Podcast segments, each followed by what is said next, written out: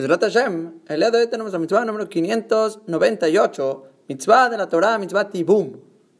En la mitzvah anterior ya comenzamos a explicar toda esta situación, que tenemos un caso de dos hermanos, hermanos del lado del papá, puede ser incluso del lado de la mamá, y uno de ellos estaba casado, murió sin tener ningún hijo. Esa situación se genera una nefilá, quiere decir que le cae la yevamá, que es la esposa de este señor, a su hermano, está subyugada a casarse con él. Y como ya explicamos, se considera aquí como si ya están comprometidos. Y de la Torá solo haría falta que este Yabam, que es el hermano vivo, que va a levantar el nombre de su hermano, tenga relaciones con esta mujer.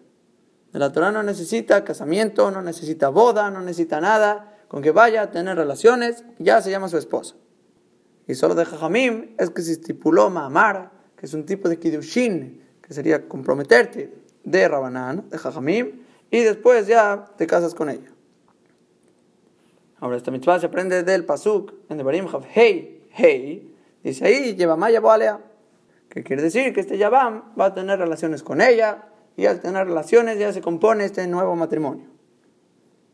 En la Gemara en Yevamot, al principio de Prekshishi dice, no importa qué tipo de relaciones tengan, si es una relación normal, una relación extraña, cualquier situación, no importa si fue intencional, sin querer o por error, siempre que acabaron teniendo una relación, se llama que está casado con esta mujer. Y el propósito de la mitzvah, como ya mencionamos la mitzvah anterior, es levantar el nombre del difunto y poner un descendiente en el mundo a su nombre. Que si recuerdan, mencionamos de Rabben Bejaye tres explicaciones. Primera, es como un tipo de evaluación que el difunto, él lo que él quisiera es que tanto su esposa como su dinero y todo lo que él tiene le vayan a su hermano y no a otra persona extraña. Por lo tanto, la Torah se apiada de la voluntad de este Señor y subyuga a este hermano a levantar su nombre, que él lo reemplace en su vida. Después, segundo motivo que mencionamos es que es un hok, es un estatuto de la Torah que no se entiende muy bien su motivo, que esto sería un midrash que trajo Rabén Bajaye. El tercer motivo, dijimos al Pilos Mekubalim, que el hermano difunto va a venir como reencarnación en el hijo primogénito de esta persona. Y no hay nada mejor para una reencarnación venir en un cuerpo en el cual tiene cierta relación con este familiar y por lo tanto es bueno que el hermano haga el ibum. Ahora, pero esta mitzvah vamos a mencionar un cuarto motivo que le trae el Jinuch. El Jinuch trae un motivo distinto y empieza introduciendo que la mujer se considera un miembro del cuerpo de la persona del hombre. Así como Adam Arishon y Jabá, Jabá se considera su costilla, es un miembro de él. Y en otras palabras, quiere decir que son uno mismo, literalmente. Todo lo que el hombre hace, la mujer tiene cierto pago o castigo, Igual todo lo que la mujer hace, el hombre tiene pago, castigo, son uno mismo, son dos partes de lo que componen uno. Igualmente dice el Jinuj, cualquier hombre con su esposa son uno.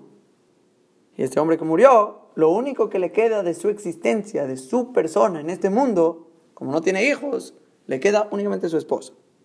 Por lo tanto, la Torah ordena a su hermano, que su hermano también se considera Sheer Basar, es familiar, es el mismo tipo de carne, es Hetzi Basar, como si considera medio cuerpo, son casi uno.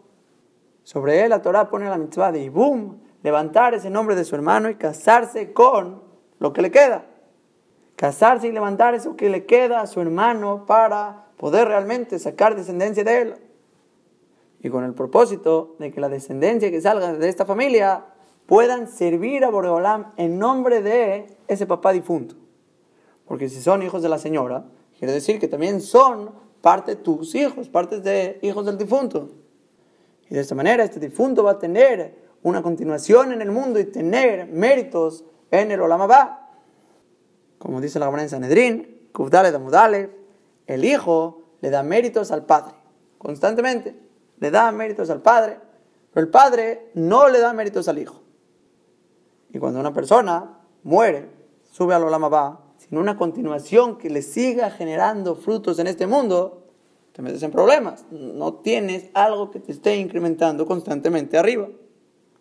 En la Torah, por eso se apiadó de esta persona, de este difunto, no pudo tener hijos. Que alguien genere aquí algo que tenga un producto constantemente de frutos, hijos, nietos, bisnietos, algo que le genere arriba para darle mérito a lo va. Y dice el Jinuch, este es el propósito de la mitzvah de Ibum, darle un mérito a esta persona para tener una producción constante en este mundo. Eso funciona, como dijimos, con hijos, con nietos, bisnietos que sirvan a Boreolam en tu nombre.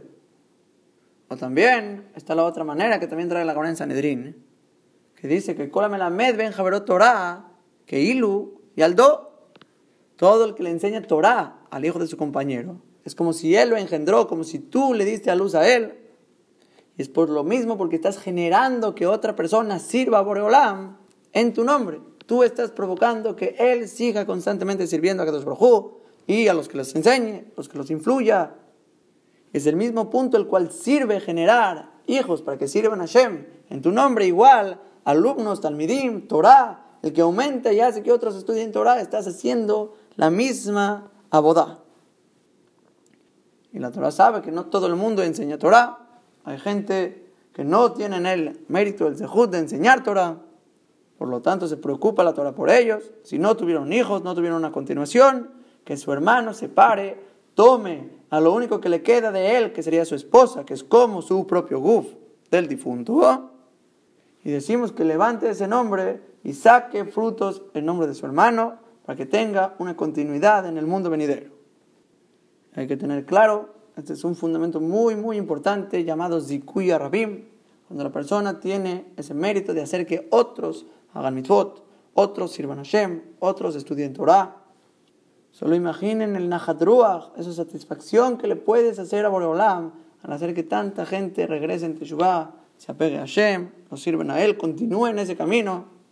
Son acciones enormes que siempre que tenemos esa oportunidad hay que tomarlas, no despreciarlas, Hasbe Shalom y elevar ese nombre de Akadosh Baruj en el mundo, difundirlo, parar, talmidim, parar hijos, gente que sirva constantemente a Hashem y Taleh, Baruj y que nuestro esfuerzo pueda generar un servicio constante para toda la eternidad a Kadosh Baruj